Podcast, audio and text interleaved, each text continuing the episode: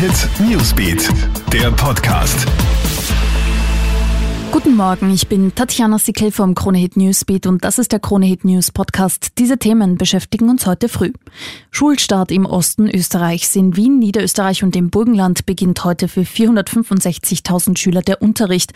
Und es ist wegen Corona von Anfang an eines der wohl spannendsten Schuljahre ever. Die Schulen haben sich in Sachen Sicherheit und Hygiene so gut wie möglich vorbereitet. Auch die entsprechenden Maßnahmen für die einzelnen Corona-Ampelfarben sind besprochen. Bildungsminister Heinz Fassmann zeigt sich zuversichtlich.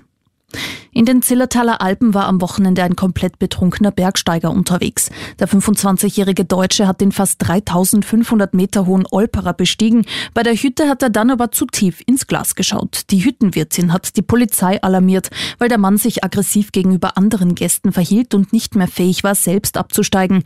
Der betrunkene Bergsteiger wurde vom Polizeihubschrauber ins Tal geflogen. Er wird angezeigt. Und Skandal bei den US Open in New York. Der Serbe Novak Djokovic wurde in seinem Achtelfinalspiel am Ende des ersten Satzes disqualifiziert.